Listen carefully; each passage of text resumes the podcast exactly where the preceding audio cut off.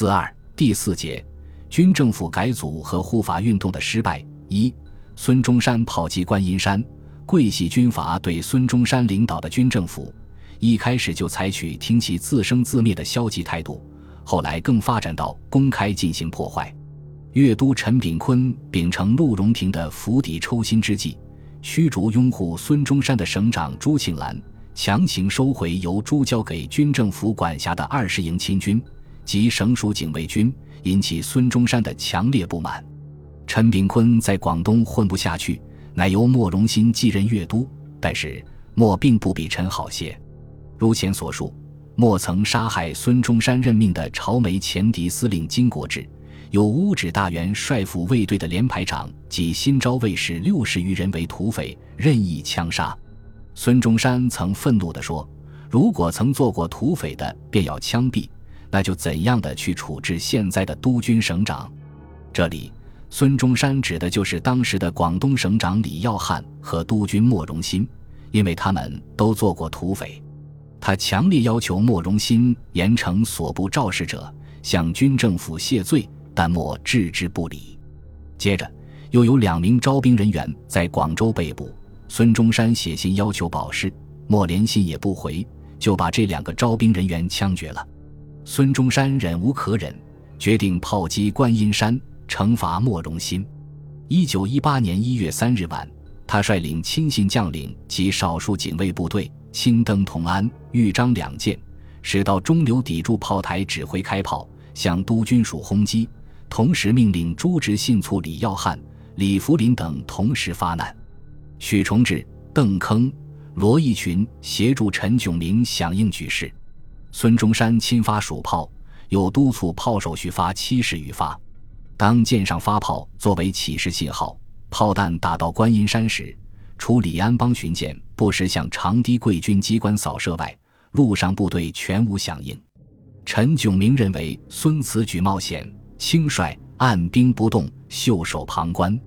滇军虽经大元帅参议刘德泽运动，但因第四师师长方声涛、旅长朱培德。张维新等极力反对，亦不能行动。其他部队则表示中立，徘徊观望。莫荣新先得密报，接受其参谋长郭春森的献计，采取不理睬政策，电令熄灭灯火，不许还击。同时打电话到海驻的海军办公室，请程璧光迅速进行调处。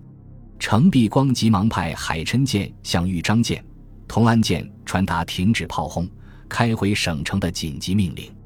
这两艘军舰起事后得不到陆军的响应，事故力薄，又接到上级长官的命令，只得开回省城。炮击观音山的第二天，各界要人及中华革命党一些元老们对这一事件主张进行调解。孙中山向桂系提出五个条件：一、承认军政府为护法各省的最高领导机构；二、承认大元帅有统帅军队的全权；三、承认广东督军由广东人选任，必要时大元帅得加以任免。四、被捕民军代表交军政府处理。五、广东外交人员由军政府任命。莫荣新表示，第一至第三条需向陆荣廷请示。第四、第五条修改为需德军政府的同意。这种答复等于一个条件也没有接受，但莫故作姿态。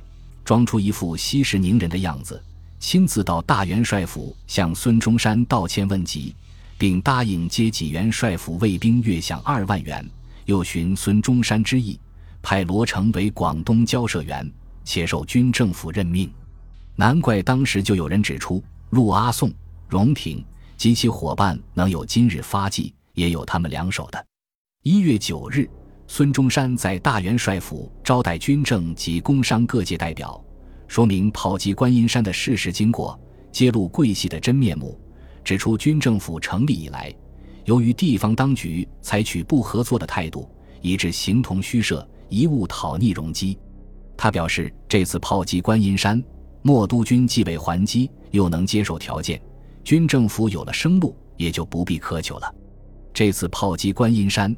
时人也称为“炮教莫荣新”，既打击了桂系军阀的嚣张气焰，也提高了军政府的威望，并表现了孙中山坚持原则、敢于斗争的大无畏的革命精神。